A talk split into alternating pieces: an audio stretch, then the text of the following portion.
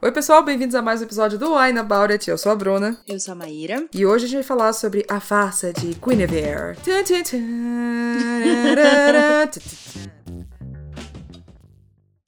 Gostou Já emenda na música. Gostei, gostei. Se chama Remix.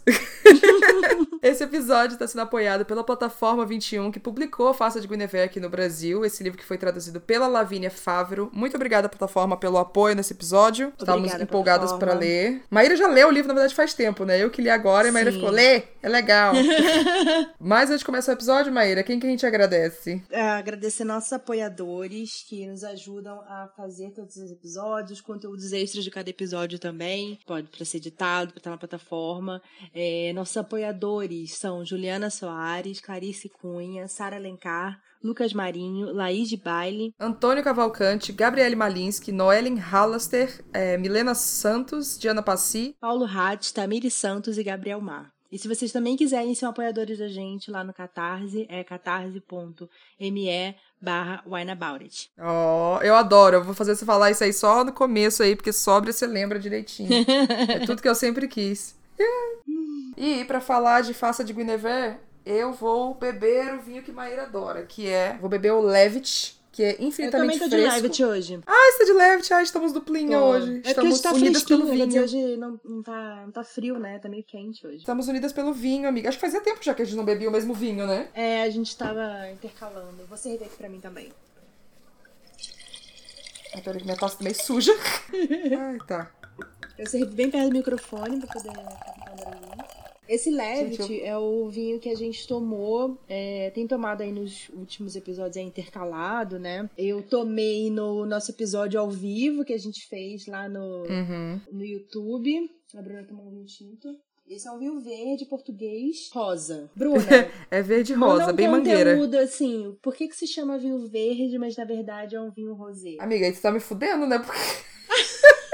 É que você adora pesquisar as coisas. Eu achei que você sabia. Não, eu sei que, eu sei que o vinho verde é um, é um tipo de vinho muito característico de Portugal, né? Da região, dos vinhos uhum. verdes e tal. Mas eu ainda não me aventurei nessa pesquisa de, disso. E na verdade eu sou muito curiosa porque que ele é rosé. É, todo o meu conhecimento de vinho verde vem do Casal Garcia, que é o meu vinho favorito. Que tem também uma versão rosé, mas eu ainda não, não fiz essa pesquisa, amiga. Agora você me jogou no no, no, no, na parede, assim, agora eu me sinto responsável de pesquisar. É, é, na verdade, o vinho verde ele pode ser de qualquer, ele pode ser branco, pode ser tinto, pode ser rosa. É, ele é mais sobre realmente o local onde é que ele é produzido. Então, hum. Então, é, realmente, essa região de Portugal é conhecida por ter o vinho verde, entendeu? Ah, tá. É, tanto que ele tem um selozinho nele que diz é, Comissão de Viticultura da região dos vinhos verdes. Tem um selinho de garantia, tipo, esse aqui é verde mesmo, viu? Não é azulado, não, é verde. então, o vinho verde é geralmente, é, porque você está querendo dizer que esse é um vinho daquele local, entendeu? É um vinho geralmente português, porque é desse local de Portugal. E é só, é só em Portugal que tem? Ou é tipo Portugal e algum pega outro paísinho ali coladinho? Eu acho que é só Portugal. É, né? Olha que engraçado. Ai, Curiosidade, porque é, é, eu, é conteúdo, caralho. Engraçado, porque eu, eu quase nunca bebo vinho português, assim, tipo, outros vinhos além de verde. Para mim, vinho uhum. português é só vinho verde. É, vinho do Mentira, Porto, por exemplo, é um outro vinho que. Eu nunca tomei. É clássico. Ele é um vinho que ele parece. Ele é quase um uísque, assim, porque ele é altamente alcoólico. O vinho do Porto, ele tem uma. Ele é bem específico, assim. É, porque parece que ele era um vinho que ele ficava meio quase estragado. Nossa. E eles, é, e eles usavam para Porque ficava realmente na região do Porto. É, depois ah, eu vou dar uma pesquisada melhor para falar um pouco mais, mas eu lembro tipo, de ouvir falarem sobre isso, tá? Pessoas que gostavam de vinho do Porto, mas eu, não, eu nunca gostei de vinho do Porto porque eu acho ele muito forte. E ele tem, ele tem um gosto um pouco diferente, assim. Eu acho que ele nem tem muito gosto de vinho, assim. Ele é quase, para mim, mais whisky, assim, não sei. Bom, talvez eu goste, então. é verdade, você gosta. mas, mas eu sei que é um vinho muito usado para cozinhar. Então, é, tipo, tem uns molhos. Mas ele é um vinho, vinho assim, muito caro pra ficar, tipo, cozinhando. Ah, Usando assim na cozinha. É, é, exatamente. Porque ele é. tá, vamos brindar tá, então. Vamos voltar então, vamos brindar. Tintim, amiga. Tintim. Ó, a gente conseguiu fazer o sonzinho, gente. Só Amei. de, de cristal. Alô, Cristal, patrocina nós. Vamos lá então, falando sobre a farsa de Guinevere. Você quer nos dizer a sinopse, amiga? Vamos dar a sinopse. Guinevere chegou a Camelot para casar-se com um desconhecido, o carismático rei Arthur. Foi Merlin, o velho feiticeiro, que enviou a princesa para desposar e proteger o monarca dos perigos que assombram as fronteiras da cidade e daqueles que esperam pela queda da idílica Camelot. No entanto, há um detalhe essencial nesta trama. O nome e a identidade verdadeira de Guinevere são um segredo. Houve uma troca, e ela é apenas uma jovem que desistiu de tudo para proteger o reino. Para manter o rei salvo, Guinevere precisará transitar entre uma ultrapassada e uma nova corte, entre aqueles avessos a mudanças e aqueles que anseiam por uma maneira melhor de se viver. Ela também sabe que no coração das florestas e nas profundezas dos lagos, a magia aguarda por um momento de reclamar aquelas terras lendárias. Uh é quase um narrador, assim, introduzindo um filme, sabe? Tipo, ó, gente, o que esperar dessa história? É, eu preciso dar essa informação pro público que Maíra já sabe, mas é, vocês não sabem. Eu sei nada sobre Rei Arthur e lendas arturianas. Eu vou dizer o que eu sei. Eu sei que o nome. Hum. Eu sei o que é Arthur e sei que ele tirou a espada da pedra, ser o nome da espada. Eu tá. sei que. Eu não sabia que Lancelot se conectava com a história, eu não sabia que era isso, agora eu sei. Você não sabia que Lancelot era da história de Arthur? Sei lá, eu já ouvi Lancelot, mas eu, sei lá, eu, eu penso em Lancelot, eu lembrava de. Eu lembrava de um cavalo. Algum desenho, algum filme tem algum cavalo que chama Lancelot. E aí tá. eu nunca conectei. É, uhum. Eu sabia os nomes de muita coisa. Eu não sabia que Tristão e Isolda são desse contexto também. Uhum. Mas eu sabia que existia o romance de Tristão e Isolda. Uhum. Ah, tem essa história aqui. Eu sabia alguns nomes, tipo Merlin, já sabia. Eu sei que tem séries e tem outras coisas e tal. Mas, por exemplo, Guinevere, eu nunca tinha ouvido falar dela. Você nunca tinha ouvido falar Ever. de Guinevere? Não, nunca. Morgana. Morgana já mencionado assim por alto, mas, mas ah. não sei. Eu sei Vivienne que Morgana nunca. tem coisa com. Vivienne? O que, que é Vivienne? É. Who the fuck is Vivienne? Claramente. E aí, hum. eu sei que tem a, a tábua redonda. Isso, E aí, eu sei redonda. que tem. É, e aí tem o, o Santo Graal. Ah. E é isso. Mas eu não é sei isso. como é que é a história do Santo Graal, não sei como é que é a tábua redonda, eu não sei qual. Eu sei que a tábua redonda inspirou a Liga da Justiça, né? A posição e tal, da galera ficar na mesa, ah. todo esse rolê assim, tipo, ah, o, o, o chefe do rolê é o mais bondoso, do coração maior, uhum. porque aí no caso seria o rei Arthur. Mas a lenda, as lendas em si, além dele, tipo, tirar a espada da pedra, eu não sei. Ah. então, assim, é, eu não sabia de nada. depois que eu, que, eu, que eu li, aí eu falei, ah, pera, deixa eu dar uma pesquisadinha leve, né? Pra eu não chegar aqui uhum. sabendo nada. Aí eu fui ler assim, nossa, uma coisa super importante da história, que todo mundo uhum. que já sabe das lendas já sabia. E eu fiquei, oh, não acredito! E, puta, que burra que eu sou, velho. Se eu soubesse dessa informação, o livro teria sido completamente diferente pra mim. Fiquei chateada, é. mas eu já falar disso na parte que spoiler. Tá, é, bom, eu sou muito fã é, de, uhum. de Arthur. Eu tenho acho que uns cinco livros aqui. Eu tenho Le Mort d'Arthur, tenho uhum. The Story of King Arthur and His Knights, que é do Howard Pyle. Eu tenho uh, As Crônicas de Arthur, né, que é do Bernard Cornwell, que eu acho que para mim é a minha releitura favorita de, uhum. de Rei Arthur. E Bruma de Avalon também, que foi um dos primeiros livros que eu li relacionado a Rei Arthur. E, e também eu cresci é, eu não assistindo A Espada Era Lei, né? Tipo, eu não sabia que Bruma de Avalon tinha a ver com isso, com, com Rei Arthur. Ai, amiga, eu te amo. Eu, eu nunca li Brumas de Avalon. Nunca. Não fazia a menor ideia que tinha conexão dos dois. Uhum. Cara, pra ter noção, eu nunca vi nenhum filme de Rei Arthur. Eu uhum. nunca vi nada, assim, nenhuma série relacionada a isso. Eu sei que tem a série de, de Merlin, tem de Camelot, tem não sei o quê. Mas sei lá, nem Espada Lei eu assisti quando eu, o desenho. Ah, eu amava. O Espada era Lei, ele é baseado numa série de livros do T.H. White, que hum. tem é, a Espada na Pedra. É, uhum. São seis livros, eu acho. O primeiro é a Espada na Pedra. E aí tem os livros de Merlin, enfim, são. Ele é uma série infanto-juvenil e que ele também é meio que o canon, assim, da história. Um dos, sim, trabalhou o canon que as pessoas têm no imaginário hoje de Rei Arthur. É essa série aí do, do T.H. White. É. Então, eu, o Le Mort d'Arthur, que eu tenho aqui também, que é do Sir Thomas Mallory, ele também é um que ele pega. Porque assim, a história do Arthur, ele é muito baseada em lendas da região, né? Então, assim, uhum. o Bernard Cornwell, por exemplo, ele foi atrás de fatos históricos para construir o que aconteceu. Então, tipo, batalhas que aconteceram nos locais. Tipo, se você vê a escrita do Bernard Cornwell, é bem visceral, assim, é bem. Parece que você está assistindo uma batalha real e tal, naquela época. Até a forma como ele descreve os rituais dos, dos druidas, né? Então é, é, realmente muito legal, assim, é incrível. Eu sou apaixonada pela forma como ele escreve. Que é claro, também super violenta, super. é, é pesado, assim, mas eu gosto muito. E a própria. De, de uma forma assim, a magia não deixa de existir, mas ela também é muito palpável, sabe? A magia também tá na forma como você acredita nela. Então você nunca sabe se é algo realmente mágico ou é como as pessoas acreditam que aquilo funciona. Mas enfim, eu tô aqui falando. Mas, enfim, o, existe, se você vai na Bretanha, né, e que é a parte francesa ali, né, que tem depois do Canal da Mancha, dizem, né, a, a lenda que Arthur foi viajou para lá, enfim, porque tem toda a região ali, Inglaterra e França, que uhum. tem esses, esses sinais, tem a caverna de Merlin, enfim, que são símbolos que aparecem nas lendas e existem esses uhum. lugares reais oficiais ali na Inglaterra e também na numa região da França. Então, é, quando você vai pegando isso, ele, ele passou mesmo de ser lendas locais e virou um mito grande e assim, virou uma história que tem pessoas que nem sabem de onde é que necessariamente veio, mas sabe que as lendas de Arthur. Tem pessoas que acham que realmente aconteceu, e tem outros que, bom, tudo inventado, sabe? Essa era a minha primeira dúvida, assim. Arthur, então, nunca se sabe se ele foi real ou não. Não se sabe. Tan, tan, tan.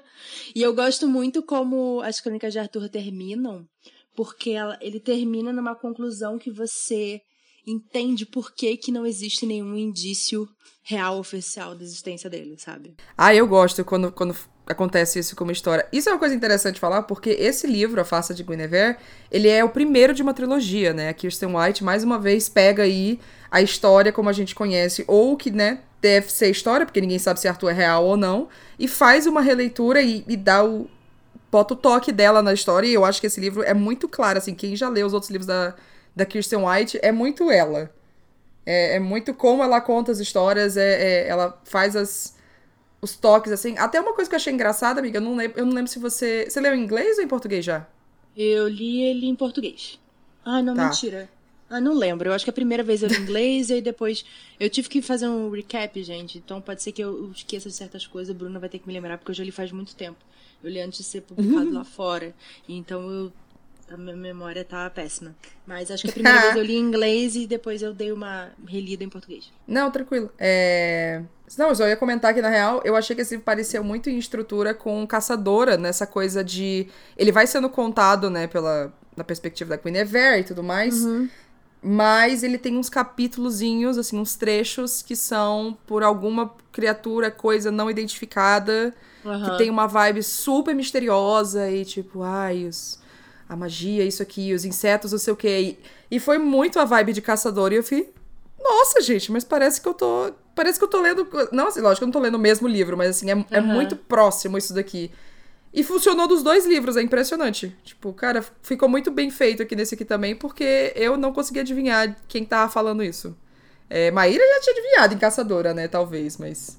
eu não tinha eu não adivinhei. É, não, assim, eu acho que, que a Kirsten, ela é uma pessoa que ela consegue conversar muito bem com as histórias que ela reconta, né? A, o, a Filha das Trevas, até o, o né, que é Elizabeth Frankenstein, o aí tem agora esse do Guinevere, e o, o Caçadora, querendo ou não, é ela já usando um universo que já existe Uhum. E certos personagens existem e contando uma história dentro dele, né? Então é meio Sim. que ela faz também. Ela, por exemplo, ela pega a Guinevere e ela transformou a Guinevere na personagem dela. Ela, tipo, eu nunca vi essa Guinevere em todos os livros de Arthur que eu já li. Sabe? Eu ia então... perguntar, assim, essa Guinevere se assemelha a algo dos contos, das, das outras histórias e tal, porque eu não sei, né? não, não. É, pelo menos assim, com a, a Guinevere do, do Bruma de Avalon. O Bruma de Avalon foi o primeiro livro é, de, de Arthur focado no ponto de vista das mulheres. Então, ah. é. Então ele ele tem toda a coisa do poder feminino, né, e da magia e dos rituais. Ele é todo centrado no ponto de vista dessas mulheres, principalmente a Morgana, né? A Morgana, ela é a, a protagonista. Então, uh, óbvio, tem o Lancelot e a Guinevere, ela meio que é um pouco sem sal e um pouco antagonista da Morgana no, no Bruma de Avalon. Porque, enfim, a Morgana ela gosta do Arthur e o Arthur tá apaixonado pela Guinevere. E tá todo mundo apaixonado pela Guinevere, porque o Lancelot também tá apaixonado pela Guinevere. Então, enfim. É, já no. É. Se você vê o Bruma de Avalon, rola trisal. Olha só, mas trisal real oficial ou só tipo, ah, deveria ser no trisal, mas. Não, eles deitaram na cama os três juntos. Ah, tá, olha. É. Que avançado pra época, amei. Sim. No... Mas acontece coisas terríveis também, enfim, com a Morgana, coitada. É. Uh, o... Do Bernard Cornwell, a, a Guinevere, ela já é uma outra personagem que ela tá cagando pro Arthur. Ela tá fazendo aquilo mais pra uma coisa de poder mesmo. O Lancelot é um merda. Eu amo o Lancelot do... do... Crônicas de Arthur, que o Lancelot do Crônicas de Arthur, ele é, ele é um lixo. Tipo, ele é um cara que ele finge que ele fez as coisas. Então, tipo, fulano ah, tá. matou Então ele é a maioria um dos homens brancos. Isso, ele fulano matou um monstro, aí ele pega para si as honras de ter feito aquilo. Então ele é um é cavaleiro. O su... Ele é um cavaleiro super famoso. E aí, tipo, só que ele não fez nada daquilo. Sabe? É muito engraçado. Ele é muito bosta, ele é muito bostão. Mas. Amiga, o, o, o Lockhart é o, o Lancelot, é isso? Tipo, o imaginário é... do, do, do Gilderoy Lockhart é o, Lancelot nesse caso? É, esse, o Lancelot do Bernard Cornwell. Porque ah, tá. o Lancelot da, da Arthur tradicional, ele é um grande cavaleiro. Entendeu? O Bernard Cornwell, ele desconstruiu isso. Ele pegou, tipo, ele era um grande cavaleiro porque ele pegava, é igual o Gilderoy Lockhart mesmo do, do Harry Potter, né? Essa ideia do cara que ele vai pegando as, a, a fama dos outros, enfim, ficar famoso como um grande.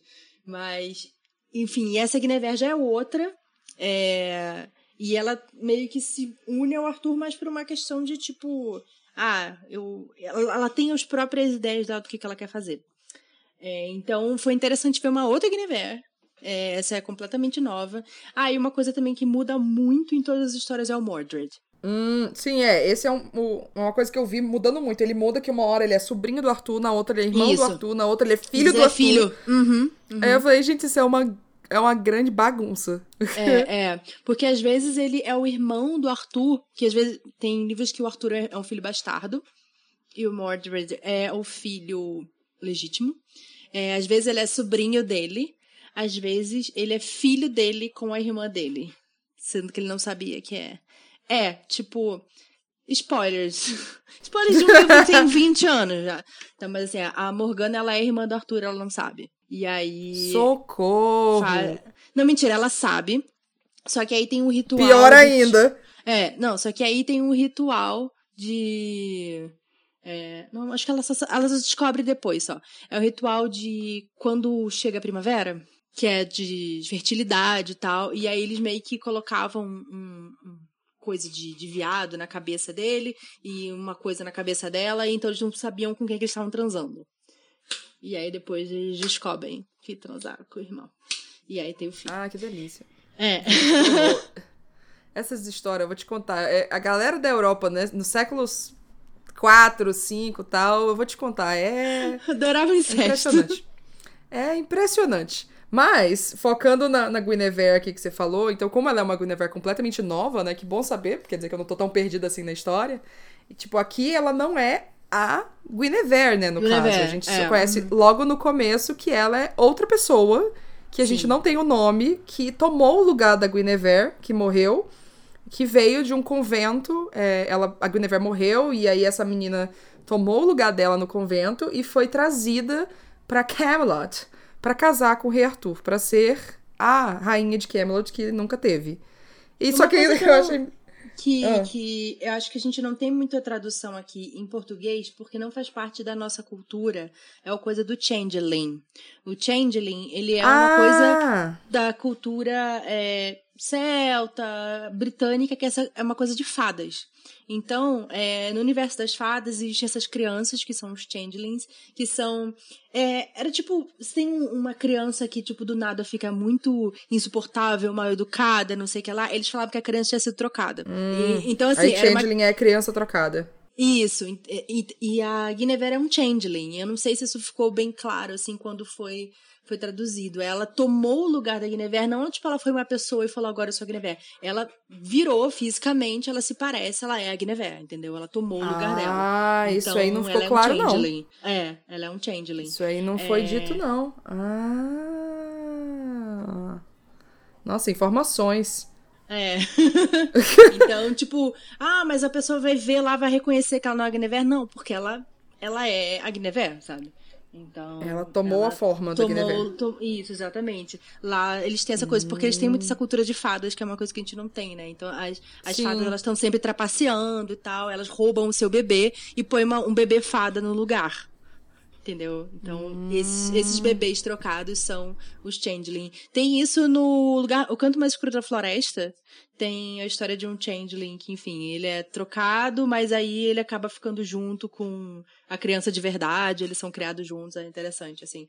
Mas explica um pouco dessa ideia que é uma coisa de fadas que a gente não tem muito aqui.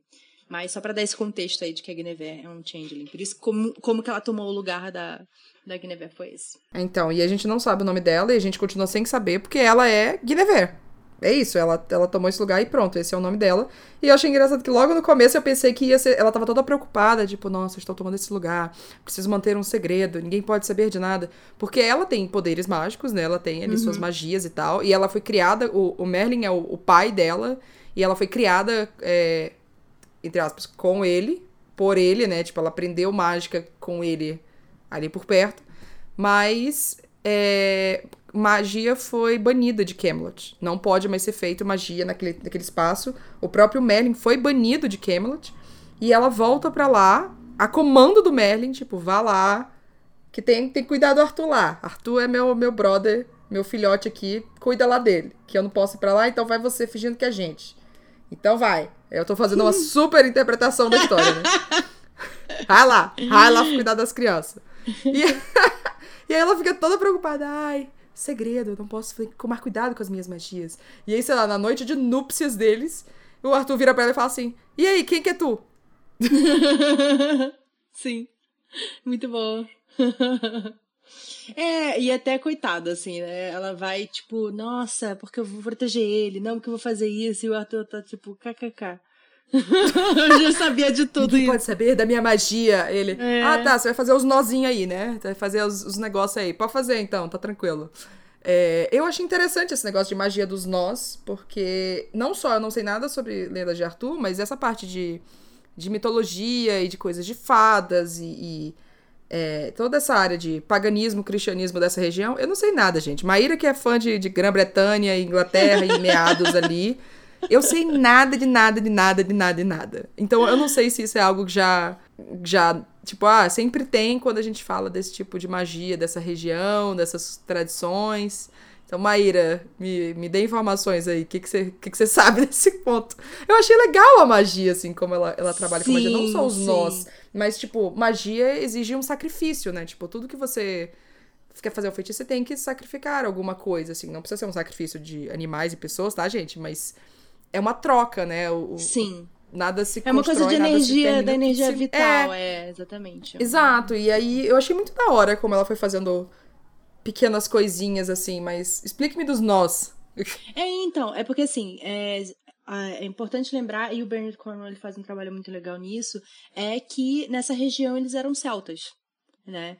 Então, quando chegou o cristianismo, ele foi, foi chegando de uma forma muito violenta e, e, teve muitas guerras e tal. E uma das formas, né, que se fala que o Arthur ele tentou pacificar tudo, é, no caso não foi banindo a magia, né, como é a Tô falando da, da, leitura do Bernard Cornwell e sim, sim. Como, como a Kirsten White traduziu isso no livro dela, que também é muito legal.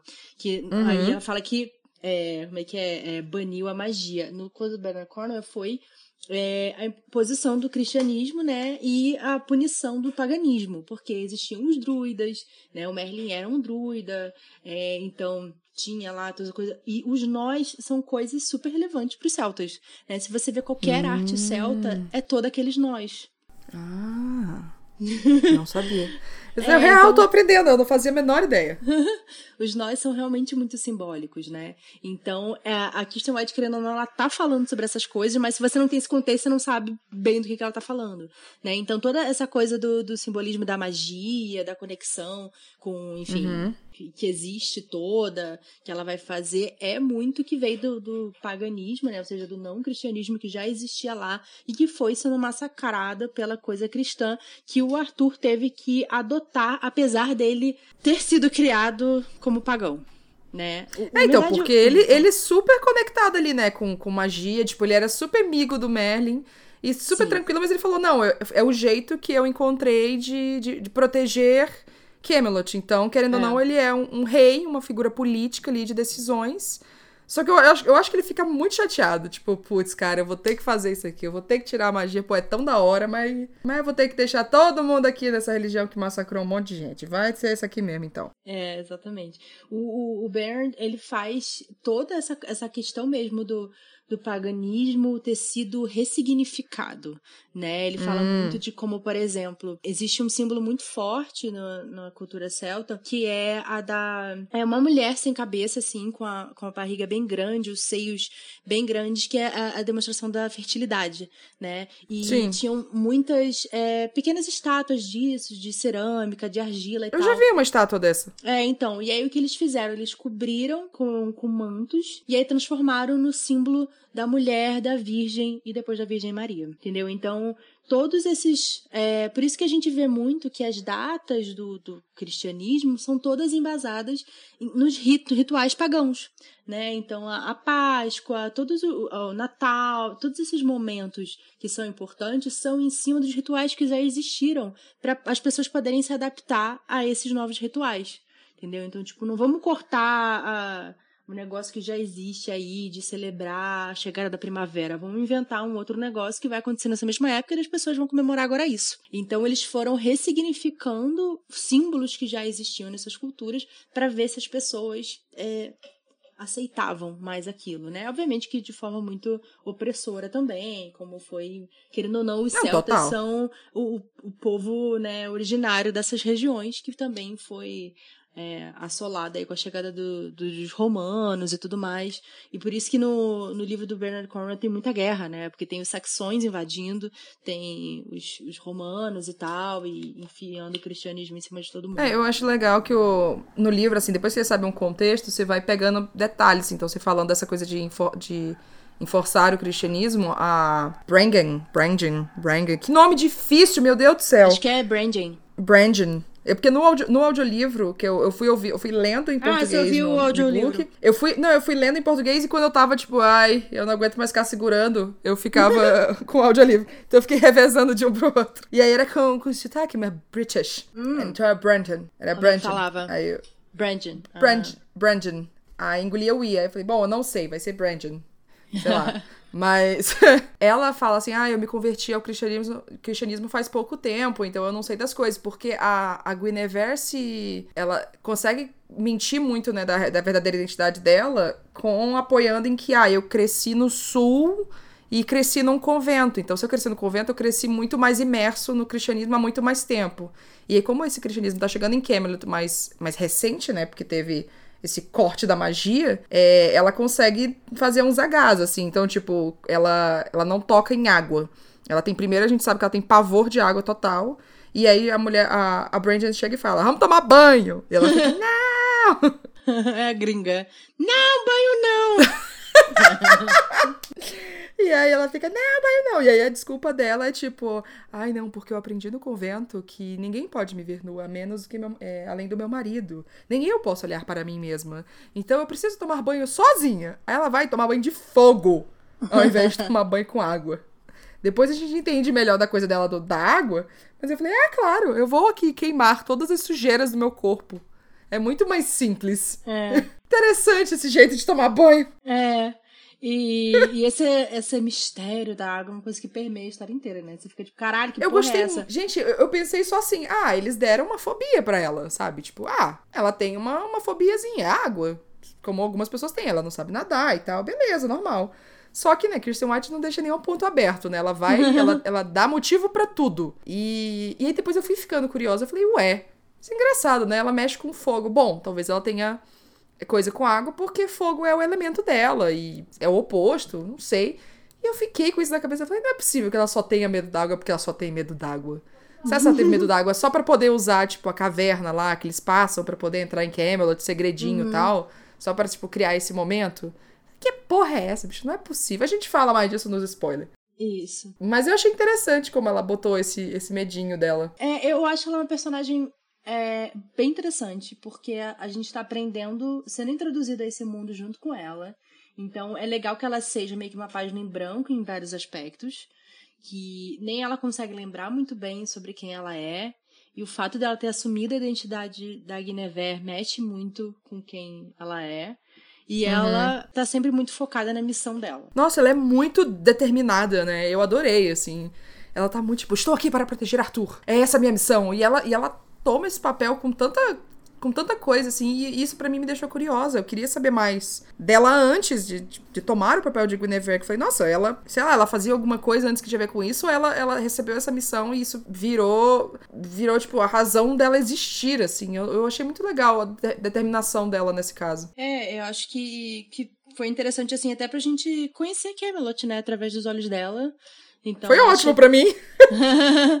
Não, foi legal, enfim, ela contando e, enfim, mostrando quem que são as pessoas, esse olhar dela, né? E aí você, é, para quem já leu, já conhece, ah, você vê ali Tristão, você vê nos fulano de tal, você vê é, Isolda, claro, né? É bacana você ir reconhecendo esses pontos, né, que já são familiares, mas também com uma releitura pouco diferente e da própria Kristen White. Uma coisa que eu amei nessa história foi que a Kristen White deu o toque dela. É a história é, dela. Cara, ela sempre faz isso, assim. Em, em, em, Frankenstein, eu acho que foi isso. Mesmo em Caçadora, que já tinha, né? Como a gente falou, o universo da Buffy construído. Ainda assim, é uma história muito da Kirsten White. Quem lê um livro dela e lê o segundo já sabe qual é o jeito dela, assim, já já, já sabe o que ela vai fazer na história, sabe? Então ela tem, assim, umas coisinhas chave que ela faz que eu falei, ah, claro que ela fez isso, né? é óbvio é. que ela fez isso, porque pff, ela tinha que fazer. Então é, é, é, gostoso, assim, como fã de Kirsten White, ver essas coisas na história, já que eu não tinha a base da, das lendas de Arthur pra, pra tipo, curtir. Eu, eu, quando eu vi, assim, Tristão e Isolda, eu fiquei, ah, é, da, é daí. Olha só.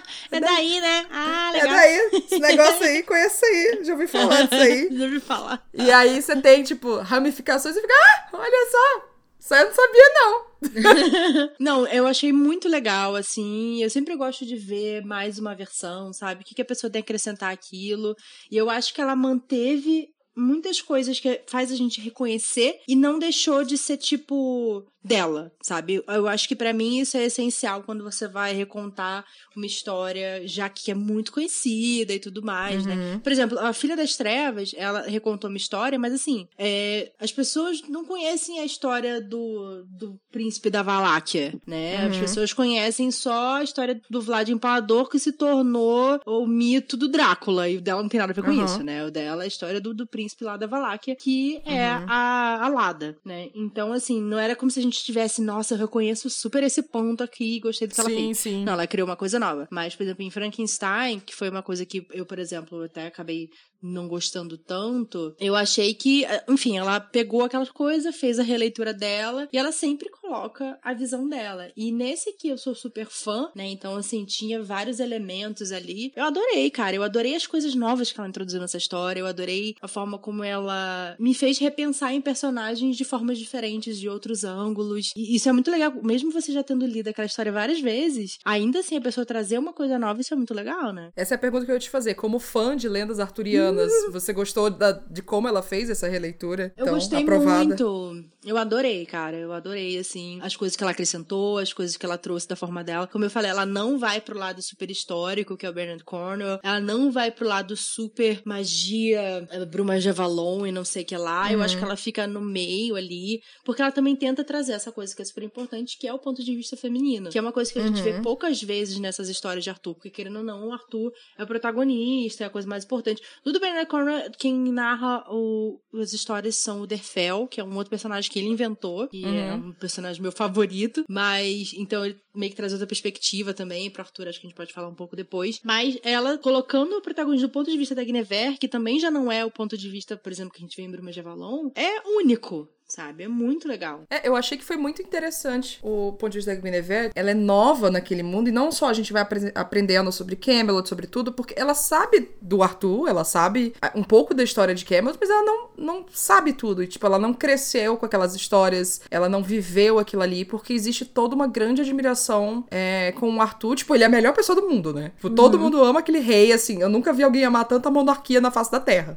todo mundo ama o Arthur. E aí, tipo, ela não. Ela entende o amor das pessoas por ele, assim, tipo, ah, tá, ele é o rei, realmente ele é da hora, que fez os negócios massa tal. É, mas ela não tem esse. Eu quero ter que show. a gente é boa, tá? Eu sentaria no bar com ele, saca? Eu pagaria uma cerveja pra gente bater um papo. não, porque é, todo mundo você vê que tem, tipo, aquele meu rei, incrível. Os cavaleiros têm toda uma admiração. Oh, meu rei. Uma...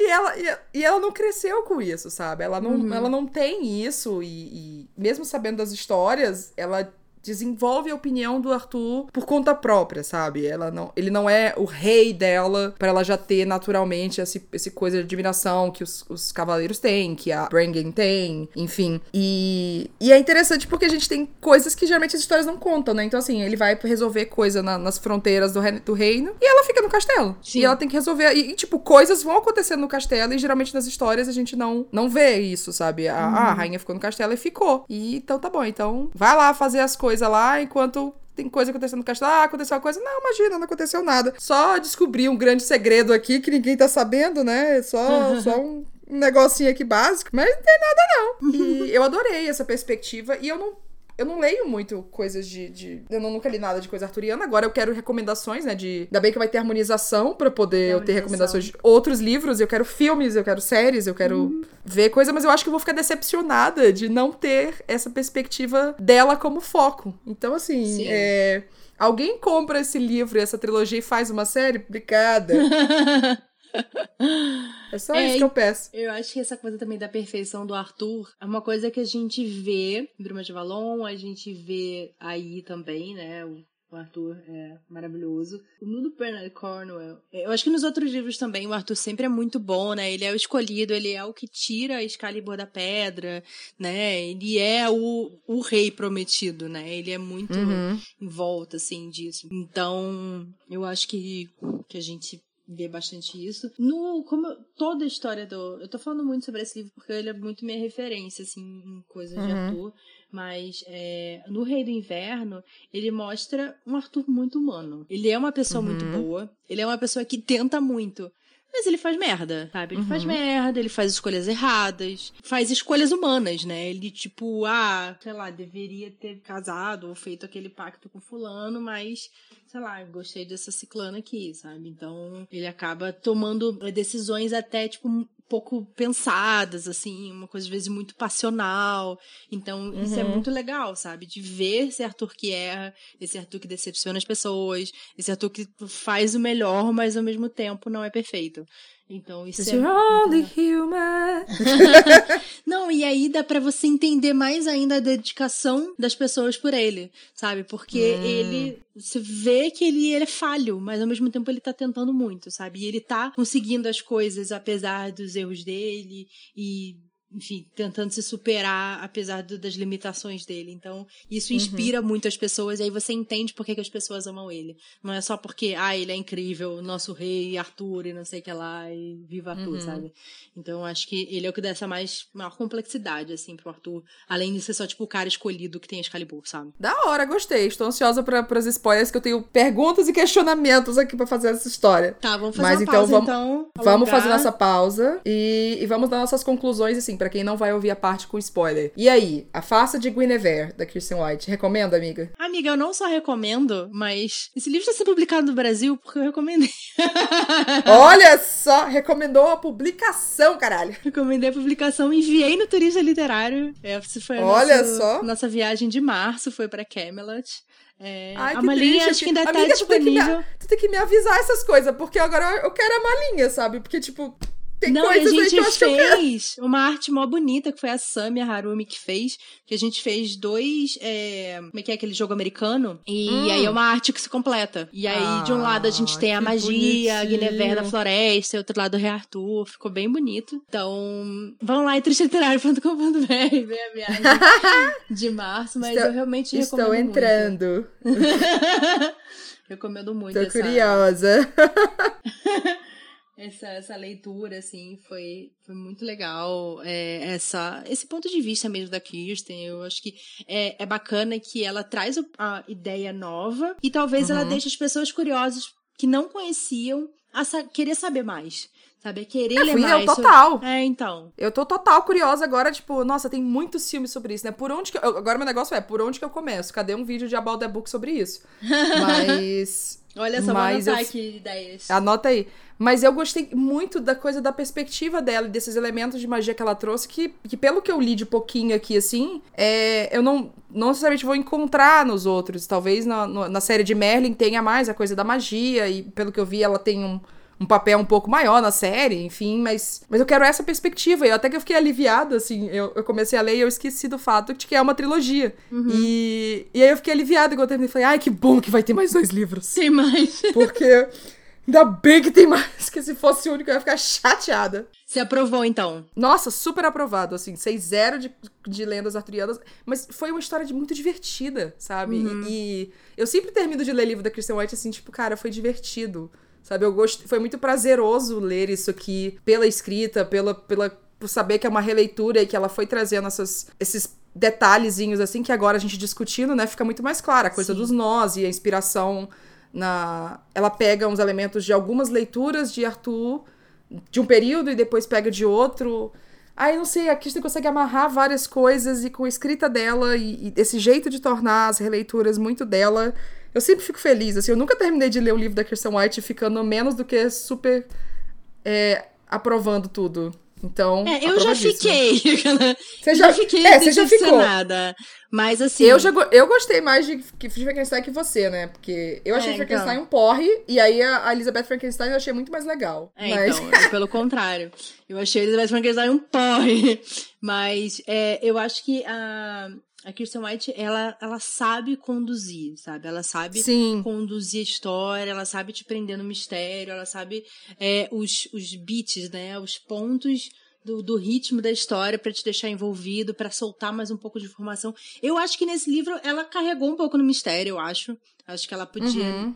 ter soltado coisas mais antes. Acho que ela esperou muito no final pra falar uhum. revelação. Mas também é uma trilogia, né? Então aquela coisa, você tem que Sim, carregar é. as pessoas para ler o próximo livro. É, você tem que pensar na estrutura como uma trilogia, né? E às vezes pensando em como trilogia, às vezes é o segundo livro que, que, que peca mais, assim, tipo, ah, fica faltando aqui. Ou às vezes é o primeiro livro que, putz, é muita informação. E aí só o terceiro que fica aquele grande chão de tudo se resolve e uhum. todas as verdades são ditas. Mas, mas eu ainda acho que, que não ficou, tipo, ah, é um livro só pra, pra começar, ó, vai querer comprar mais dois, hein? Ele já tem bastante coisa ali que me deixou realmente, meu Deus, eu preciso de respostas. Porque tem essas informações aqui. Mas vamos lá para nossa pausa. É, só para deixar claro, gente, esse livro já está disponível é, pela plataforma 21. Se você quiser comprar esse livro online, você entra em vreditoraloja.com.br e procura pela farsa de Guinevere. Vai ter um link aqui na descrição desse episódio, em qualquer plataforma que você estiver assistindo. Então vai lá e aproveita e fala que você leu por causa do Wine About It, que a gente fica muito feliz. Isso aí. Daqui a pouco a gente volta. Tintim, amiga. Oi, pessoal, estamos de volta com esse episódio sobre a farsa de Guinevere. Falar um pouquinho de novo sobre o nosso vinho. Nosso vinho Levity. Infinitamente fresco. Le... Tá bem fresco aí, amiga? Levre. Tá fresco. Tá fresquinho, assim, eu... eu Mas assim, eu, tá infinitamente fresco ou tá só fresco? Não, infinitamente fresco não tá. infinitamente fresco, não. É porque ele é fresco, mas ele não é refrescante. Eu prefiro que a coisa seja refrescante do que fresca. Sério? Eu achei Pra vinho, no caso. Ah, no vi... Não, eu não achei, não. Eu tô suando feito um cão aqui. é que também, né, eu tenho que fechar um pouquinho mais a janela para não fazer barulho e tal. Mas. Nossa, ele não tá refrescante, não. Pra você tá refrescante, então leve-te. Eu, eu... Tá refresquíssimo. Tô vendo, refresquíssimo. Nossa, gente, eu, eu preciso comentar aqui, eu vou comentar esse negócio. Eu podia deixar esse momento ressaca, mas deixa eu comentar pra todo mundo ouvir que ao último episódio eu fiquei beba, viu? Nossa senhora. Também, né? Nossa, né? Só tomando shot fiquei... de vinho. Eu que tava tomando shot, você tava ah, tomando só golinho. Tu tava tomando shot. É, golinho cacete também, né? Não era golinho. golinho não. É. Nossa, momento é que eu vou falar mais disso, porque puta que pariu, bicho. Eu fiquei beba. Nossa, e você nem sabe o que eu fiz depois de gravar. Eita! Entrou no Aventuras Tinder. durante o isolamento. Não, amiga, me respeita, sabe?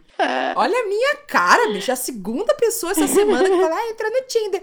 Para com isso, bicho. Olha a minha. A... Hum, amiga. Bruno, a única coisa que você vê me surpreender quando você fala na sua vida é falar, entrei no Tinder. Até então, ah, não, eu vou para. ficar tipo, ah, Tá bom. Quando você quiser me surpreender, não é possível. fala entre no Tinder. Ah, não. eu, eu me recuso que esse seja o único jeito de surpreender. Sim. É impossível. tá, eu preciso falar essa questão que a gente falou no finalzinho da primeira parte, que é o uhum. seguinte: Arthur é a melhor pessoa que existe na face da Terra. Uhum. Não é possível. Gente, esse livro inteiro, eu ente... É, é ainda sobre a Guinevere e, e tudo mais, mas assim, eu fiquei muito com o pé atrás. Eu falei, não é possível. Uhum. Não é possível que o Arthur é maravilhoso desse jeito. Não é possível. E aí, uma hora que o, o Mordred fala, é, ele é que nem o sol, né? Tipo, você fica perto dele, você fica brilhando e ele é incrível, mas eu falei, não é possível. É, não, não tem ele, alguma tipo, coisa errada. Você vira pro outro lado, você fica em sombras. Gente, não, não, não é possível. Quando, quando ela pegou na Excalibur, que aí ela ficou tipo, ah, alguma coisa terrível, que eu não sei nem o que é. Eu falei, caralho, o Arthur foi infectado pelo caos e pelas trevas, uhum. tem alguma coisa errada.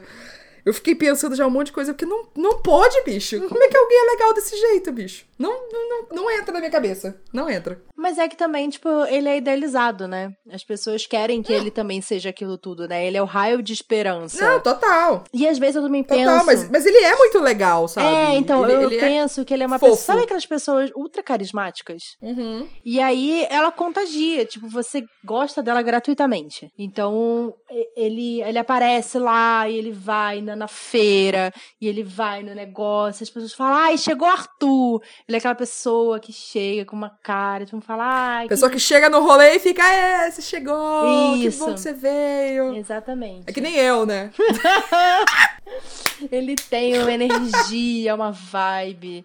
Então, acho que as pessoas querem estar próximas, elas querem orbitar em volta dessa, dessa coisa, sabe? Do, uhum. do Arthur. E é, quando, ele, quando, ele, faz essa comparação do sol, né, da sombra que você falou, eu achei pesado, assim, uhum. achei massa. É, eu acho que é isso, assim. É, não é necessariamente ele é essa pessoa, né? Mas ele acaba se tornando essa pessoa porque todo mundo uhum. cria essa aura também em volta dele, né? Então, é uhum. perfeito Arthur sem defeitos. A gente vai vendo que ele tem umas rachaduras aí nessa nesse sem defeitos, né? É, eu até que eu, eu quando eu começou a ver umas, umas rachaduras e umas, umas falhinhas assim, então tipo, quando ele não negocia com terroristas, que uhum. é a uhum. situação de quando ela é, ela é raptada e Sim. vai com o Como é que é o nome desse cara? É, Mal Malegant, Malegant, isso. O mal elegante. O mal elegante. Quando ela é raptada e tal, e ele fica tipo, não negocia com terroristas. Eu fiquei, amado! Nossa, amiga, eu Você acabei tá de reparar uma coisa, eu sou muito maluca, né?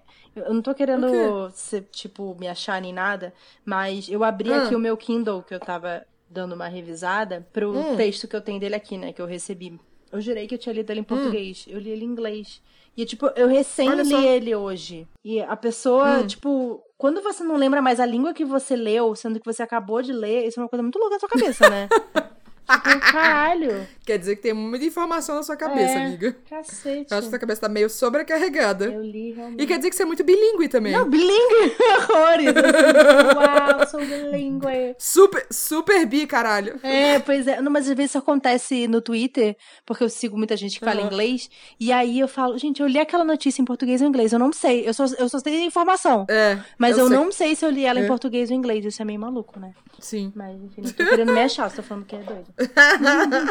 tá, volta, desculpa. Sei como é que é. Então, aí ele, ele tem essa coisa de, tipo, não negocio com terroristas. Eu fiquei, amado, você está claramente com fogo no cu, só que você não sabe chegar, chegar nela. E aí você fica, tipo, ah, você, né? Que bom ter uma amiga. Hum, ah, se quiser, né? Você é rainha e tal né? Não sei. Eu fiquei, amado, você tem 18 anos, vai se fuder que você não tá ali, só que você não sabe fazer isso aqui porque ninguém te ensinou. Te ensinaram a criar todo um sistema pra poder limpar a cidade dos, das merdas de todo mundo, dos pinicos, tudo. E ninguém te ensinou a flertar. ah, saliente. Ai, amiga, eu não sei até eu hoje. Achei, eu achei uma informação muito interessante. Eu acho que foi uma informação muito boa. Tipo, gente, essa, literalmente, essa merda toda tem que ir pra algum lugar, né? Tem, realmente. E ele criou todo um sistema de lidar com isso, já que não existe água encanada. Exatamente. E Tem que lidar com a merda dos outros, né? literalmente. E aí, ó, todo um sistema de gerar empregos. Ele é uma pessoa maravilhosa, ele, ele é uma pessoa legal, pelo visto. Uhum. E, e eu, como duvido muito das pessoas, eu fiquei com essa. Não confio Essa coisa de. Eu fiquei com essa coisa de, ah, não. Ah, deu merda. A Excalibur foi, tem um feitiço aí que, que começou a dominar ele de trevas e ele tá fingindo. Ele nem é ele, na real. Uhum. Tem alguma coisa errada aí, sei lá. Comecei a pensar num monte de coisa, porque minha cabeça vai a longe, querendo adivinhar alguma coisa. Sim. Quando eu vi, eu já criei um negócio completamente distante, que não tem nada a ver com a história, que não tinha nem por que eu pensar nisso. Uhum. Mas. Mas eu fiquei amado. Eu queria muito ter visto mais ele, ele mais humanozinho, assim, uhum. falho, tipo, essas interações com a Guinevere de Estou gostando de você, mas não sei falar isso. Uhum. Eu preciso de alguém que me ajude aqui, amada. E agora o que, que eu faço? Eu, eu, tô, eu espero que nos próximos livros a, a Kirsten White desenvolva mais essa, esse lado dele, assim. Uhum. E eu não sei se vai ser uma coisa meio tipo, Guinevere também não sabe lidar com esse lado dela, porque ela tem muitos conflitos de quem ela é e das memórias, assim. Sim. Quando ela começa a cavucar, assim, nas memórias dela e e encontra esses, esses buracos, eu falei, eita, porra, isso vai ficar massa. e você tinha um chip, assim, que você gostava mais? Tipo, um Mordred? Ou... O Mordred, o Mordred, assim, eu fiquei cho em choque com a informação de que ele traiu o rolê todo. Tipo, olá, Guinevere, esta é minha avó, rainha das trevas. Eu falei, o quê? o quê? Foi da puta! Desgraçado! Fiquei completamente em choque, né? Aí depois que eu li tudinho, eu fui pesquisar umas coisas aqui antes da gente gravar. E aí eu vi, ah, bom, então, Modred, ele é conhecido como o grande traidor de Arthur. Eu falei, ah, vai se fuder, bicho. que bosta. E parece que o nome dele significa, tipo, mau conselho, ou má informação, ou mal alguma coisa assim. E aí eu falei, bom, né? A gente sempre é bom saber o significado dos nomes das pessoas, porque né, sai alguma coisa. É, o, é... o Mordor ele é sempre o mau agouro, de alguma forma, assim, né? Mesmo ele sendo filho, ele sendo sobrinho, ele sendo irmão, ele sempre acaba uhum. sendo uma coisa negativa. Então eu tava tipo, ai, quero tanto que ele seja bom, mas vai dar ruim. Mas eu ainda, eu ainda, eu ainda tenho, sei lá, um bom sentimento em relação a ele, apesar de tudo. Cara, é, é, um, é um momento muito perigoso na nossa vida de leitor quando a gente escuta um vilão fazer o seu grande diálogo e a gente fica, putz, pior que ele tem razão. então, assim, quando. quando ele. Porque ele não é um vilão, ele é um. É.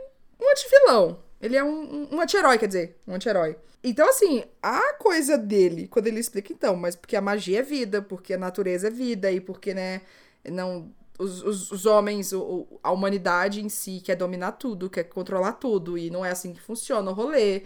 Quando ele explica, assim, por que ele fez o que ele fez, eu realmente pareço e falei, putz, pior que ele tem razão. que assim, Nesse ponto, eu sou obrigada a concordar com o palestrinha. Uhum. Os jeitos que ele fez, eu não achei que é muito bom, não. Mas, neste argumento aqui, eu fiquei meio assim. Mas é foda assim que, se for pensar, ele enganou, mas tá todo mundo enganando um pouco.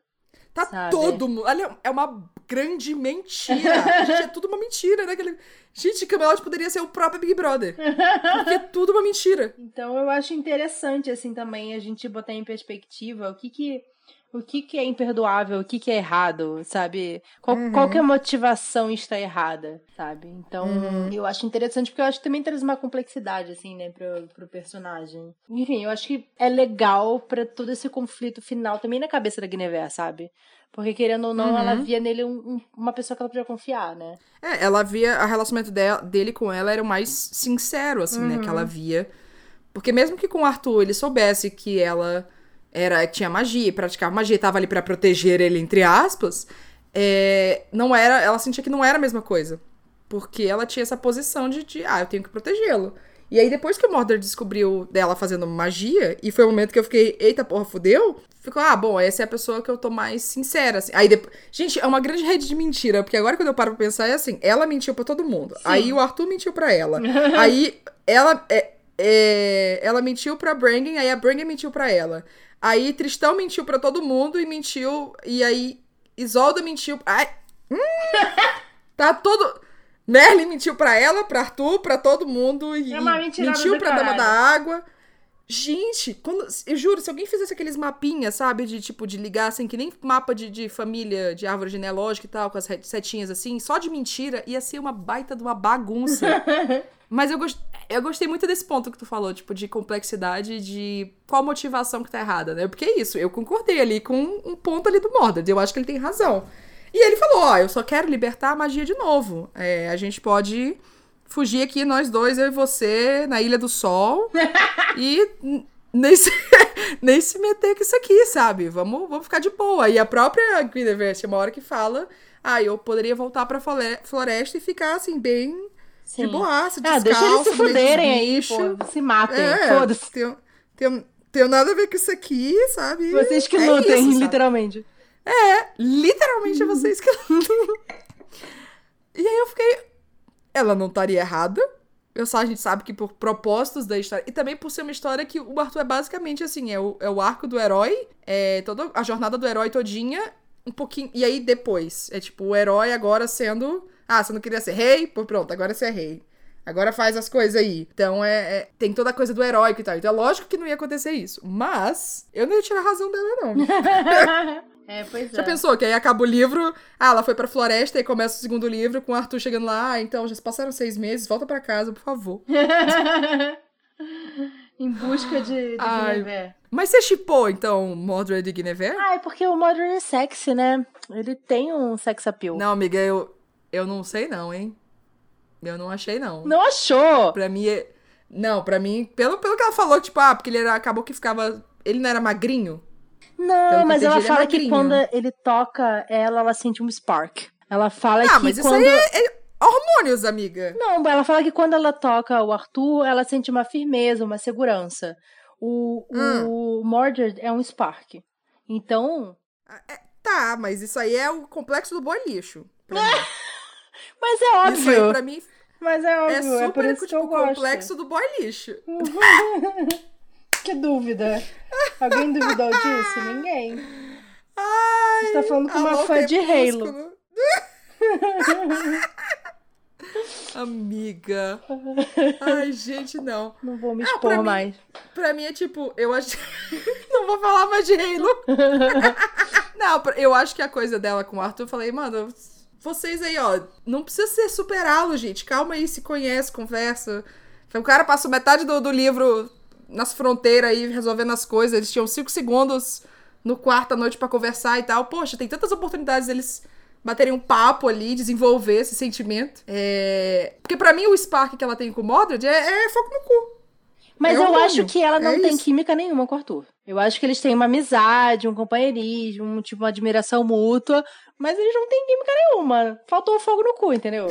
Eu adoro como a gente, a gente explica os sentimentos e, e motivações de relacionamento. Tipo, ótimos amigos, eu acho. Show. Tipo, vamos ser Mas assim. eu acho que ela, é, eu acho que ela ficou com a dire... ela direcionou o fogo no cu dela pro Mordred e não prestou muita atenção no fogo no cu dela que ela pode ter com o Arthur. Porque assim, ele, ele tem todo. É que essa coisa. Amiga, é o, é o boy lixo. Você nunca vai achar ele show porque você vai no lixo. Não, mas assim, mas é ele... ela fala que ele é todo, todo altão, todo fortão, todo massa. Cara, gente boa pra porra. É, ele é muito, ele é muito tipo de papelão, assim, eu acho. o Arthur. Ah, eu não achei não. Então, sei lá, acho ele meio meh. meio sem eu sal, eu, eu acho. Eu não, eu não consegui criar uma uma imagem, assim, pro Arthur, sabia? Porque a única referência que eu tenho é o, o menininho de Espada Lei. Hum. Então eu não hum. consigo visualizar o Arthur ainda. Mas assim, do que eu fui juntando, assim, tipo, ah, ele é super alto e tem o cabelo curto e tem não sei o que, eu falei, hum, bacana. E aí, esse negócio, ele parece que ele é super de boão, ah, fica aqui, vamos no torneio, e super rindo e se divertindo. Ah, porque ele acaba que ele é novo ainda, né? As pessoas esquecem. E agora eu vejo o Arthur, meu amigo, e não o rei Arthur. Eu falei, ah, tá. pra mim, ainda vai. Eu, eu quero muito que a Christian White crie um momento que o Arthur vai fazer alguma coisa, vai rolar alguma situação que ela vai ficar assim. Eita porra, que homão. Hum... Então eu tô, eu tô esperando por esse momento, assim. Se não rolar, tudo bem. Eu aceito que o Arthur é, é quietinho e eles vão ser um, um relacionamento mais ah, eu acho que é um relacionamento platônico. Brother. É, então, se for se não rolar esse momento, eu aceito esse relacionamento platônico, tudo bem. Mas, mas eu gostaria de ver os dois felizes. Não necessariamente juntos, mas eu gostaria de ver os dois felizes. E eu acho que o, o Arthur tá com esse fogo que ele não sabe lidar com isso aí, não. É que ele não vai, conhece vai ela, né? Esse que é o negócio. Ele também não conhece o ela. Arthur é Demi. É, ele tem, tipo, ele idealizou ela também, porque ela não conhece ele, ele não conhece ela. Eles não tiveram então, tempo por isso que eu falo, eles precisam de mais um livro. Então, fogo, qualquer fogo no cu é só tipo, ah, ela é tudo. Tipo, tá, mas você conhece ela? Sabe? Não. Então por que, que você não julga ela com fogo no cu do Mordred? É, porque fogo no cu eu consigo compreender, né? Você entende? É só, é só um fogo no cu, entendeu? O outro tá tipo, ai, isso é tudo pra mim. Então, Daí já é uma coisa mais eu... romântica. Eu comecei a ficar assim, tipo, ó, eu acho que vai dar merda com o Mozart, que eu só te, foi te ter suspeita o quê? Cinco páginas antes da merda acontecer? Porque quando ele, beijou, quando ele beijou ela na, na cabana, eu falei, não. Não, não, não, não, não. Eu falei, Esse personagem está inconsistente. Não. É, não, eu amei que teve esse momento, mas eu falei, não, vai dar merda. Tem merda aí porque esse personagem é inconsistente. Porque ele nunca. Se ele fosse realmente toda essa coisa de meu, meu tio, meu rei, e toda essa coisa que os cavaleiros, tudo tem esse amor pelo, pelo Arthur, ele não quer fazer isso. Vai dar merda. Tem merda aí no meio, tem alguma tem coisa, não, fudeu. Meio.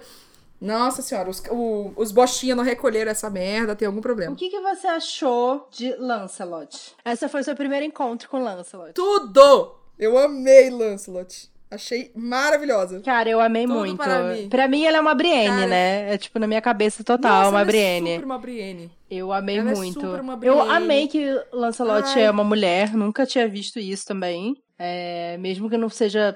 Eu vi algumas resenhas falando assim, ai, nossa, super dava pra adivinhar que era uma mulher, não sei o que lá. Foda-se, porra, que maneiro que Lancelot fuder, é uma bicho. cavaleira Deixa... foda, sabe? Então, não, e é engraçado que você vai lendo a história e falando, ah, porque o cavaleiro não sei o quê, e a Guinevere aqui, ai, ah, ela fez não sei o quê, e fica tipo, vocês não sabem desse segredo. é, nossa, eu gostei muito, assim, eu gostei da personagem, eu gostei ah, eu como se relaciona também com o povo da floresta, sabe?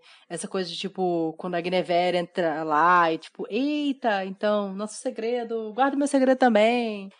Enfim, eu gosto da, da relação de Guinevere com Eu achei demais que foi ela que foi ao resgate, né? Assim, Por mais que ela tenha ido com Mordred, né? Mas, mas é isso, ela é a melhor guerreira que tem ali, ela é a melhor Sim. cavaleira que tem ali. Então, ela foi Porém, resgatar. tiraram o selo, o selo de cavaleiro dela, o status de cavaleiro, porque é. descobriram é. que era uma mulher. É, se chama racismo. e cristianismo. Ai, triste, Mas, né? Eu, eu, já sabia que isso ia acontecer, assim. Já, eu já, tipo, é claro que eles não vão. A menos que tenha, assim, uma cena em que esteja o Arthur com a com a Guinevere lá para falar e tal, e a Guinevere chegar e falar por ela, uhum. não vão dar coisa de cavaleiro pra ela. Não vão, Sim. tenho certeza que não vão. Então eu já meio que esperava que isso fosse acontecer, mas, né, que no final acaba que dá tudo certo, porque ela merece ser cavaleiro essa porra. Eu adorei as lutas, por sinal, uhum. isso é uma uhum. coisa que eu acho legal falar. Eu gostei muito da, da, da, coisa dos torneios e das lutas e tal. Me lembrou muito as cenas de lutas de, de Game of Thrones, né, Sim. porque lógico, coisa medieval e tal. É. Então eu consegui visualizar isso muito melhor por causa do, da série de Game of Thrones, porque Total. É uma coisa muito tradição medieval e eu não tenho tantas referências de livros medievais assim, além disso. Mas, nossa, foi, foi demais, assim, para mim. Eu achei muito divertido ver tudo. Eu achei o livro dinâmico em geral. Uhum. E eu fiquei preocupada, assim, quando eu comecei a ler, porque eu tava lendo pouco esses dias. E eu falei, mano, 300 e o quê? 48 páginas? 84 páginas. É grandinho. É uhum. 384 ou 348. Só que para mim ele foi super rapidinho, sabia? Eu, eu não demorei isso tudo pra ler, não. Quando eu peguei assim, eu fui e falei, ai, acabou. É, eu acho que eu li ele bem rápido também, sei lá, 3, 4 dias, assim, né? Dias normais ah. em que eu leio fora do meu horário de trabalho. Sim. então, eu, eu, acho que eu li ele rápido também. Eu tava gostando muito, assim, porque ele tem uma coisa que você não quer parar de ler, né? Você quer saber como é que ele vai continuar é, e tal. então. O que, que tá acontecendo. O ritmo é muito bom. É. Eu gostei muito desse, do ritmo da história. Eu, eu, eu queria muito ter tido as referências de, das, das crônicas de Arthur, assim, pra tentar visualizar melhor Camelot. Uhum. Saber, tipo, essas diferenças de, ah, esse personagem sempre é pintado desse jeito e, e agora é pintado desse. Tipo, Lancelot, eu, eu sabia que tinha o cavaleiro, mas eu não, sei lá, a referência pra mim era o cavalo, né? Então, assim, ah, tem o cavalo. Eu amei, porque era uma grande. vai aparecer um cavalo. Não, não, tipo, eu sabia que tinha o guerreiro Lancelot, Sim. mas eu não. Mas eu tipo, não sabia que era uma grande coisa na história, Sim. né? Porque uhum. tem muitas histórias que pintam. E, e, tem esse detalhe assim, eu queria saber a tua opinião. Tem muitas histórias que pintam que Lancelot e Guinevere têm um caso. Sim! Tipo, eu falei, Sim, eles, ele é tipo é o grande amor, assim, dela. Por isso que eu falei que ele é. acaba sendo um trisal e tal. Ela, o Lancelot ele é o melhor hum. amigo do Arthur no, no original, tipo. Eles uhum. são, tipo, irmãos, assim. E aí ele se apaixona uhum. pela Guinevere. E é foda, sabe? É, é um puta conflito, uhum. assim. E o meio que o, o Arthur, ele deixa, ele abre mão da, da monogamia ali com a uhum. Guinevere pra que ela também seja amada pelo Lancelot e tal. Por isso que eu falei que rola o trisal. E no, no Crônicas de Arthur, ele também fala um pouco sobre isso, assim. Apesar de o, o, Arthur, ele é muito apaixonado pela Guinevere. A Guinevere tá um pouco cagando por uhum. ele, assim, ela gosta dele e tal. Mas ela...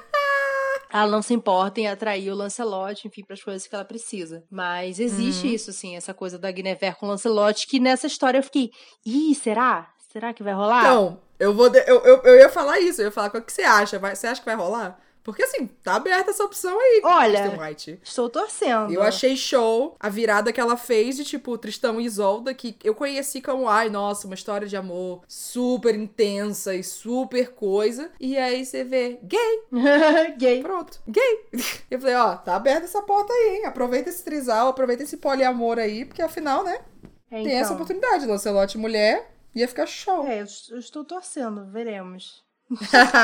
É uma coisa que eu fiquei pensando, tem um momento que a, a Lancelot vai e fala que ela se sente completamente é, desconfortável em roupas de mulheres. E aí eu fiquei, hum, não binária. Sim. Identidade, tipo, construção de, de da sociedade, expectativas de mulher. Sim. Ou não binária, ou trans, ou fiquei pensando assim, a identidade da Lancelot é uma coisa também que eu quero ver como que a Christian White vai, vai desenvolver, vai desenrolar, né? assim, pra é, frente. Porque, exatamente, pode ser só, tipo, uma mulher que não se encaixa no, nos conformes da época, Sim. tipo, a área. A área é uma personagem uhum. que ela não tá questionando a sexualidade dela ou o gênero dela, uhum. mas ela claramente uhum. não se conforma as coisas que foram colocadas para ela. Então ela não gosta de vestir Sim. os vestidos, ela não gosta de fazer aula de costura, ela, né, ela uhum. foge aos padrões. É, a própria Brienne, né? Ah, Brienne depois e tal. Então assim, a Brienne, é. é. elas fogem aos padrões que foram impostos, não significa necessariamente uhum. que, né, ela não seja mulher.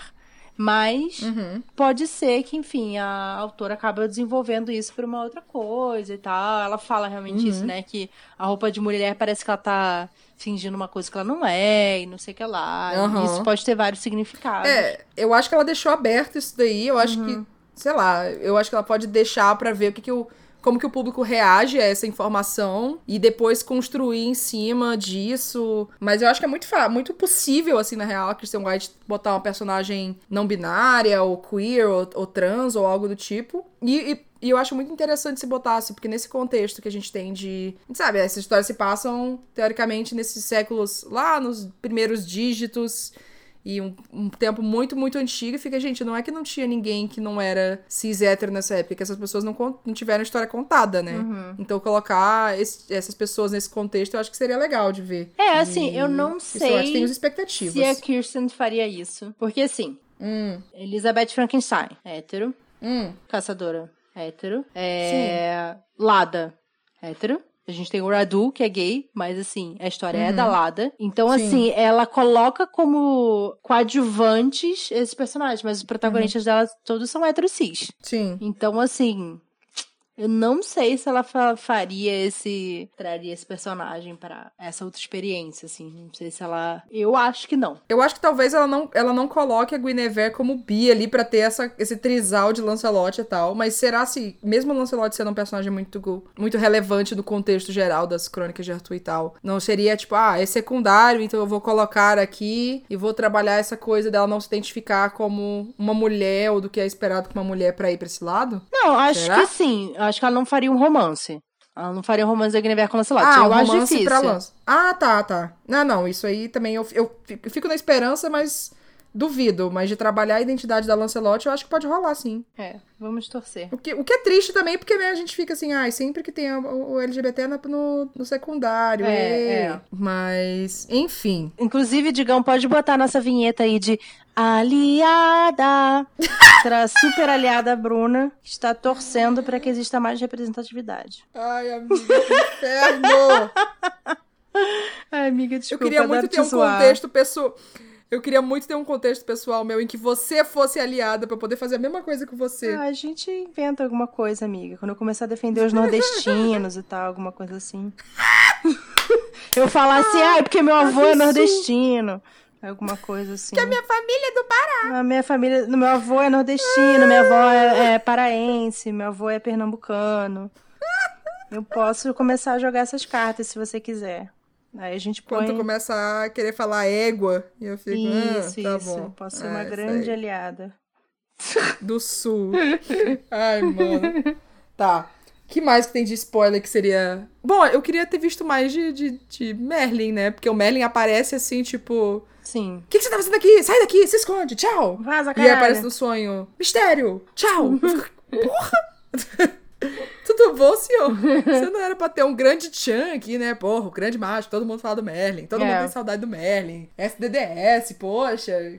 E aí ele só pingou ali na história. E deixou a gente com uma caralhada de dúvida. Sim. De tipo, qual é o nome da Guinevere? Quem é que é a mãe dela, afinal? Por uhum. que, que, ela tem esses buracos na memória? Eu sei que ela tem uns buracos na memória porque o Merlin apagou as coisas ali. Isso. Que negócio é esse que ela se afogou?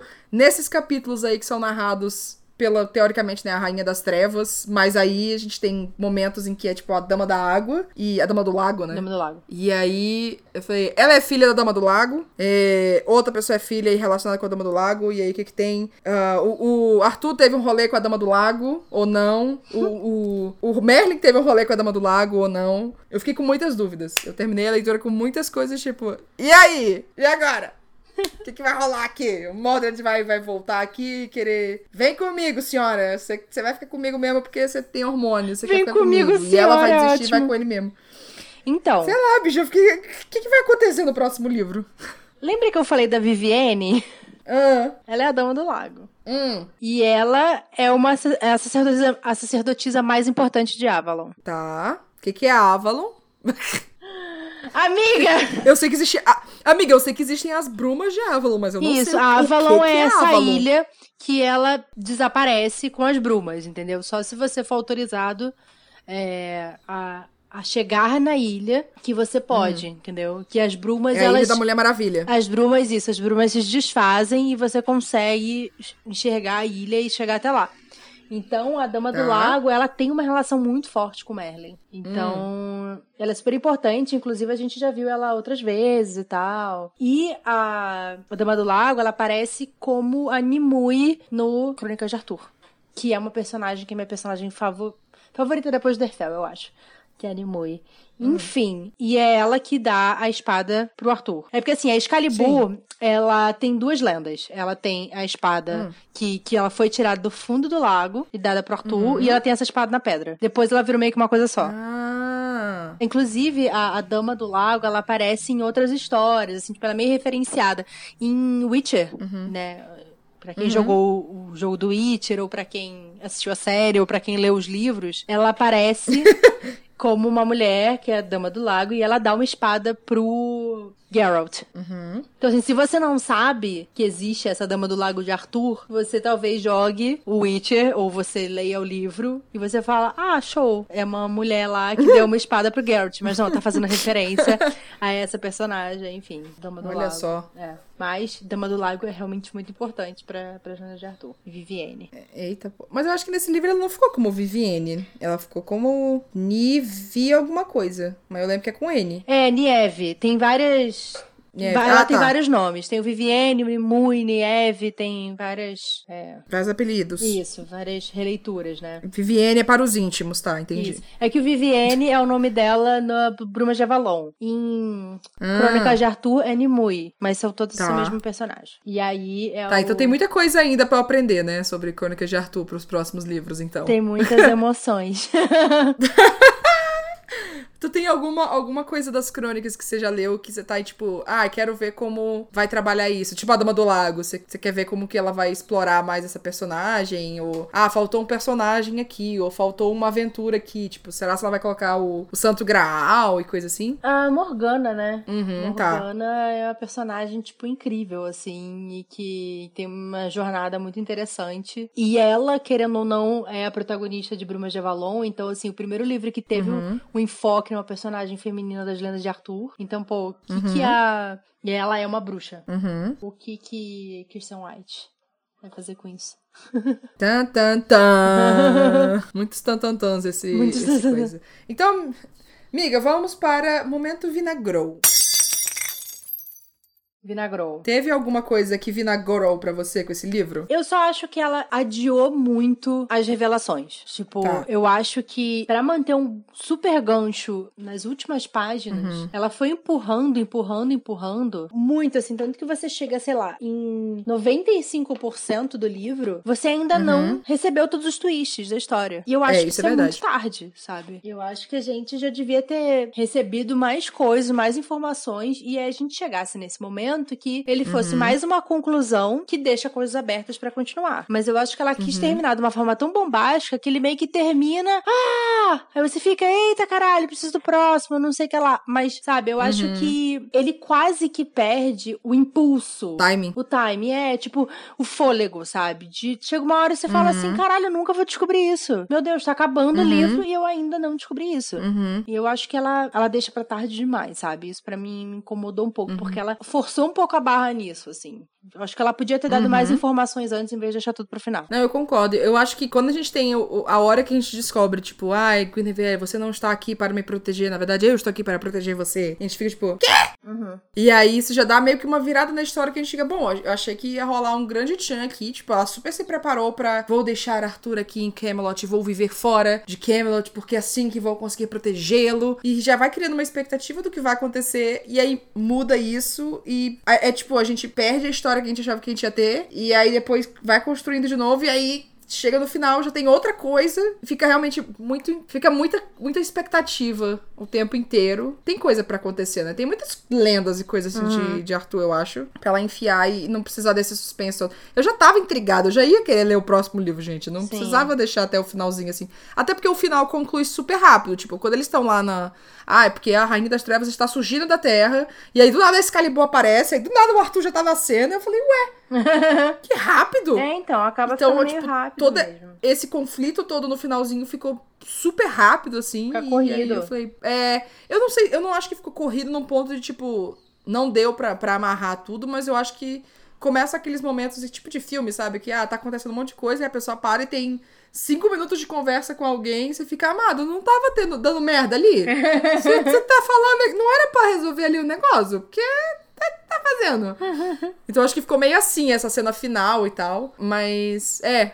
Eu, concordo contigo nesse vinagrou. Pra mim, a única coisa que eu fiquei assim, opa, pode ter sido um problema aqui até na hora de trabalhar o texto no final, que tem uma hora que eles falam da Lancelot, e aí eu acho que quando ela fala pra Guinevere, tipo, ah, é quando... não, é antes. Ela fala assim, ah, não vão aceitar como cavaleiro por causa do sexo dela. Uhum. E aí depois ela vai e corrige, tipo, quando, a Guinevere, quando ela fala pra Guinevere, ah, não me aceitaram, assim que descobriram qual era o meu gênero, uhum. eles, eles tiraram, né, o título. Aí eu falei, opa, amada, não se usa sexo aqui nesse caso, porque que era pra ter usado gênero. Uhum.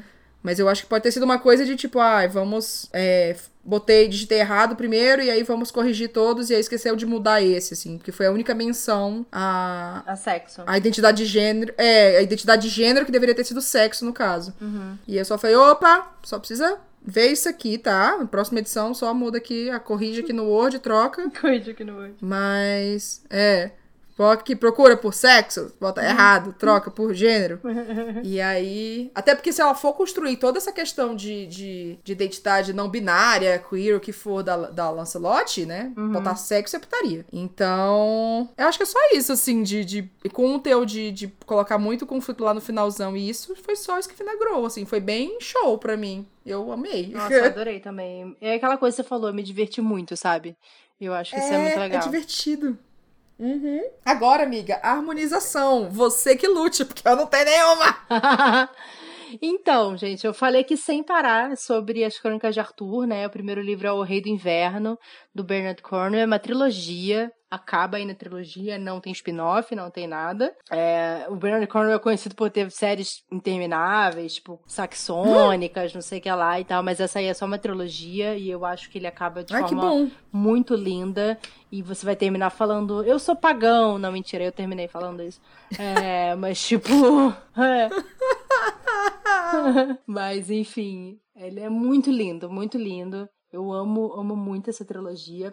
E tem as Brumas de Avalon, que assim, eu li, eu tinha, sei lá, uns 11 anos, então, assim, a história me marcou com certeza. Foi minha mãe que me fez ler, porque tinha essa coisa toda do, do poder do feminino, da magia e etc. Então, tipo, todas essas relações dessas mulheres, o protagonismo delas nessa história.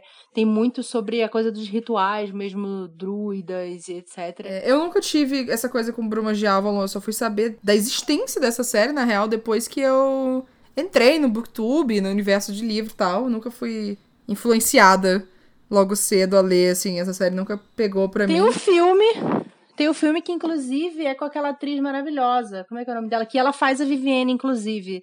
É... Qual delas? Também nunca vi o filme. uh, Angélica Houston. Ah, tá! De Família Adams. Isso, exatamente. Que faz a Mortícia de Família Adams. Olha só. Ela é maravilhosa, assim. Amei. Perfeita. Eu, faz muitos, muitos anos que eu não vejo esse filme. É um filme de 2001. Nossa, 2001 foi há muito tempo atrás. É, então assim, eu não sei como é que tá esse filme. tá. Se ele envelheceu bem. Mas eu lembro... Foi uma boa safra. É, exatamente. Mas eu, quando eu assisti, eu gostei tá? Mas, enfim. Eu assisti, inclusive, antes do livro e tal. Mas, assim, essas séries todas, Camelot, a Merlin, o caralho, eu nunca vi essas séries. Hum, então, assim. Então, talvez eu, eu vá começar. Talvez a gente possa fazer um caminho inverso. Eu começo vendo essas séries, essas coisas. Vê o assim. filme, vê o Mrs. of Avalon, o filme, As Brumas de Avalon. Que daí eu acho que daí você já conhece a história. Eu acho o Lancelot gato, desde o Brumas de Avalon.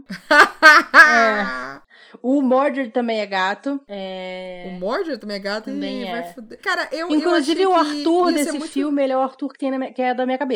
Que é esse loirinho, assim, ah, de é? cabelo curtinho, é. É o Arthur que ah. ficou meio que ah. marcado, assim, na minha cabeça. Tem um, um, filme do Rei Arthur que é com um, daque, um daqueles branco-louro famosão. Hum. Como é o nome? Eu não sei, aqueles branco-louro lá genérico aí. Porque quando eu fui pesquisar, tipo, ah, Rei Arthur, pra poder ver se tinha algum vídeo explicativo de alguma coisa, uhum. eu vi, mas eu não. Agora eu não sei cadê. Não sei quem é esse homem. Ah, tá aqui, da Warner. Quem é esse. Ai, gente, é igual a todos os outros homens branco-louro de olho claro. não consigo. Eu vou pesquisar aqui. Depois eu, eu, eu boto essa referência aqui na descrição, a gente coloca aqui várias, vários jeitos que a história de, do Rei Arthur já foi contada. Mas, bom, eu amei essa leitura, assim. Eu fiquei feliz que a gente fez ela. Da lista que a gente pensou de leituras pra essa temporada, Sim. essa é uma das que eu tava mais empolgada, assim. Até porque você já tinha lido o livro, já, tava, é. já tinha gostado do livro. E Kirsten White, sou fã, né? Então fazer o quê? Sim, Kirsten White, bom trabalho. Parabéns. Ansiosa para a próxima. Por favor, faz, faz Lancelot ter a sua, seu arco de jornada aí, esse momento. E fica aí aberta a opção de trisal. Isso. Mais um livro que o poliamor resolveria tudo, né? Exatamente, né? olha só. amiga, muito obrigada por comentar comigo essa leitura. Eu gostei. Obrigada, amiga, também. Que bom que é uma das nossas últimas leituras da temporada, leitura amiga. Da temporada. A gente, na verdade, Uau. não tem mais leitura nessa temporada. Foi o último, na real. Ah, terminamos Acabando. bem, terminamos bem. Com chave de ouro, vai. Terminamos bem. Eu, eu fiquei feliz que a gente terminou com o livro, que as duas gostaram bastante. Sim. E agora a temporada tá quase acabando, temos pouquíssimos episódios pela frente. Chateada. Mas. Maíra vai chorar no último episódio. Alguém quer fazer essa aposta comigo? Ridícula! Não? Alguém quer fazer essa aposta? Se alguém quiser fazer essa aposta comigo, manda lá no Twitter da gente. Qual é o nosso Twitter, Maíra? Como agora eu tô longe, eu vou fingir que eu não tô chorando. Porém, é... você pode comentar lá no arroba que é o nosso Twitter. Muito bom, muito bom. E no Instagram a gente é a mesma coisa? Isso, né? eu tô tipo, é... Isso mesmo. então, se você falar com a gente, contato arroba wineaboutit.com.br. Maíra, você é no Twitter, onde que está? Como é o seu nome? Você pode me encontrar como arroba Maíra Sigvalt, M-A Y-R-A-S-I-G-W-A-L-T. Olha só. Eu sou arroba Brumiranda, não preciso soletrar, porque é assim que se fala, é assim que se escreve mesmo, então fica mais fácil. assim que fala, é assim que se escreve, eu amei. o bordão. É, assim que se, é, do, jeito, do jeito que fala. Se você ouviu, é isso mesmo. É. Não assim tem, não faz, tem H, não tem dois E. Se ama. A gente tá com umas músicas velhas, né? Pra gente fazer piada aqui. Eu fui lá na Ilha do Sol. Sim. E você foi da assim que se fala. É o álcool, amiga. Já bateu. Já deu Isso. nossa hora, então. Deu. Tá bom, né? Até o próximo episódio, gente. Tchim, tchim, amiga. Tchim, tchim. Tchau.